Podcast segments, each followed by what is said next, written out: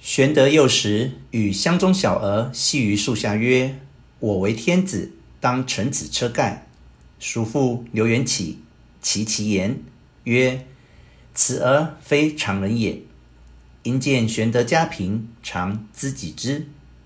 年十五岁，母使游学，常师事郑玄卢植，与公孙瓒等为友。及刘焉发榜招军时，玄德年已二十八岁矣。当日见了榜文，慨然长叹。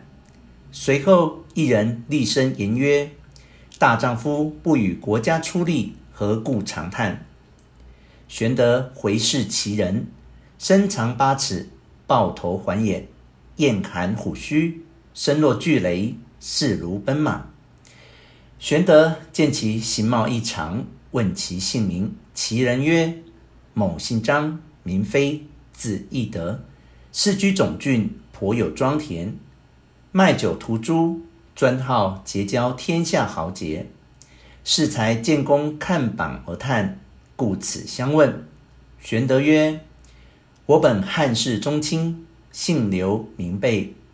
今闻黄巾仓乱，有志欲破贼安民，恨力不能，故长叹耳。”飞曰：“吾颇有资财，当招募乡勇，与公同举大事，如何？”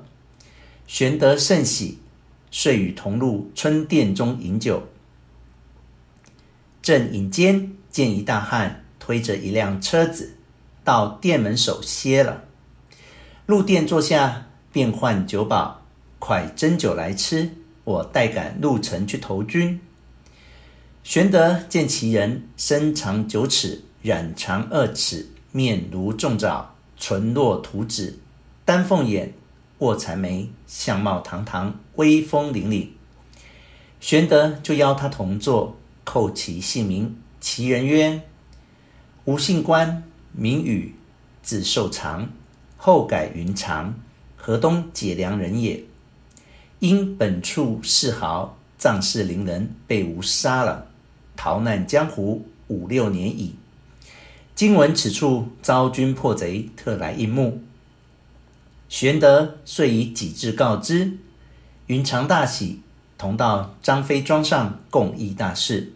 飞曰：“吾庄后有一桃园，花开正盛。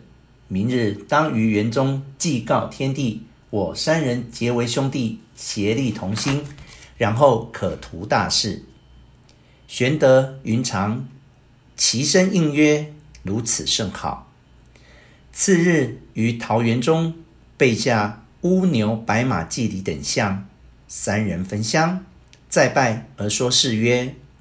念刘备、关羽、张飞虽然异姓，既结为兄弟，则同心协力，救困扶危，上报国家，下安黎庶。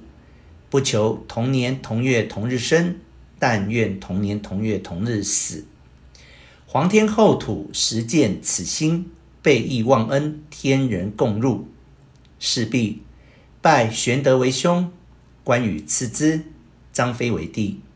祭拜天地，复宰牛设酒，聚乡中勇士得三百余人，就桃园中痛饮一醉。来日收拾军器，但恨无马匹可乘。正思虑间，人报有两个客人引一伙伴党赶一群马头装上来。玄德曰：“此天佑我也。”三人出庄迎接。原来二客乃中山大商，一名张世平，一名苏双，每年往北贩马，竟因扣发而回。玄德请两人到庄置酒款待，诉说欲讨贼安民之意。二客大喜，愿将良马五十匹相送，又赠金银五百两，兵铁一千斤，以资器用。玄德谢别二客，便命良将打造双股剑。云长造青龙偃月刀，又名冷艳锯，重八十二斤。张飞造丈八点钢矛，各自全身铠甲，共聚乡勇五百余人来见周进。周进引见太守刘焉，三人参见毕，各通姓名。玄德说起宗派，刘焉大喜，遂任玄德为职。不数日，人报黄巾贼将陈远志统兵五万来犯总郡，刘焉领周进引玄德等三人统兵五百前去破敌。玄德等欣然领军前进，直至大兴山下与贼相见。贼众皆披发，以黄巾抹额。当下两军相对，玄德出马，左有云长，右有翼德，扬鞭大骂：“叛国逆贼，何不早降？”陈远志大怒，遣副将邓茂出战。张飞挺丈八蛇矛直出，手起处刺入邓茂心窝，翻身落马。陈远志见折了邓茂，拍马舞刀直取张飞。云长舞动大刀，纵马飞迎。陈远志见了，早吃一惊，措手不及，被云长刀起处挥为两段。后人有诗赞二人曰：“英雄发影在今朝，一世矛兮一世刀。出此便将威力展，三分好把姓名标。”